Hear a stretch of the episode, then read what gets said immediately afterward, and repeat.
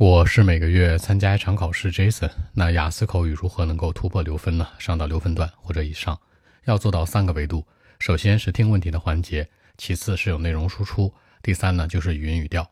首先，关于听问题这件事儿是很多人忽略的，因为整个雅思口语考试它分为三个部分：Part One、Part Two、Part Three。除了第二部分你拿到一个提示卡之外，第一、第三部分呢都是完全的提问的方式。第一部分呢更多的是日常寒暄，围绕你展开。那第三部分呢是第三方的观点，客观一点。举个例子，第一部分会问啊你喜欢吃什么？你爱吃巧克力吗？喜欢做运动吗？什么的，百分之九十九都是围绕你展开的，这是第一部分。而第三部分呢，完全是第三方。那所谓的第三方呢，是说，比如大部分人喜欢运动吗？这叫第三方问题。而到 Part One 就会问你喜欢运动吗？这是他们的核心区别。在这两个部分当中，其实提问的环节占到了百分之百。也就是说，Part One 大概六到八个问题。Part Three 大概六个问题左右都是提问的方式，很多人忽略。那听问题都有障碍，可能你会听不清，可能会听不懂，可能有生词，可能有语法问题，这些诸多问题都会影响上六分。那很多人觉得说，不就听一问题吗？能听懂就行呗，或者说听一大概就行呗？不是这样的，是你一定要完全听懂。练习的方式可以看一下雅思剑桥官方的真题，剑桥五到十七当中，它里面有口语的题目，即使内容跟现在可能有点区别，但是提问方式很好。比如说呢？那你怎么认为巧克力啊？很多人都会说了，What do you think of chocolate？对不对？但你要知道，官方的提问呢，英国人地道的说法是，What do you have in mind about chocolate？所以说，它提问方式是完全不同的。大家多去熟悉，然后再去拿你们所搞来的所谓的现在高频的这个真题呀或什么的。其次，第二个方向呢是思维逻辑流利。那所谓的思维逻辑流利呢，就是说你能够有东西可说。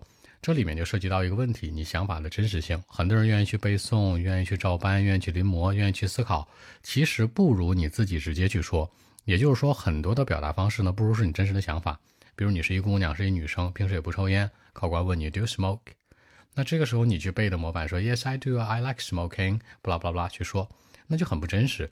那后面延续性的问题基本上都会扣不上。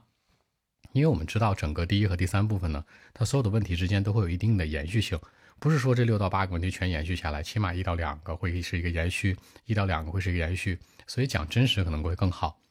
第三，语音语调，语音语调当中呢，其实会涉及到语法、词汇、发音、时态，包括等等等等很多问题，对不对？但记住一条，语音语调流利呢，是不用去考虑太多的语法、时态，包括你的发音的，是你能够让对方听清。很多人是想呢，我想像配音演员一样，或者地道的这个 native speaker 一样，就讲得很好。其实六分的标准要求是什么？你能够很流利的沟通。比如说，今天饭吃了吗？你，我这话是语法有问题的，但是能沟通。再比如说，今天你是不是是不是没吃饭？我这平翘舌有问题，或者说重音有问题，或者怎么样，都是 OK 的。只要能够沟通，能够保持语音语调的流利度。所以说，这个流畅度是非常关键的。那如果想要六分，大家心里要有一杆秤。雅思口语满分九分乘以十一约等于一百，六分乘以十一六十六，六点五乘以十一七十分。说白了，雅思口语一百分满，你只要一个六十五分到七十分的水平，就要拿这个标准去要求自己，而不是说你拿很虚无的、很虚渺的那种一百分的标准要求自己。不要拿满分的标准要求自己，更为关键。好，更多文本问题，微信 b 一七六九三九一零七。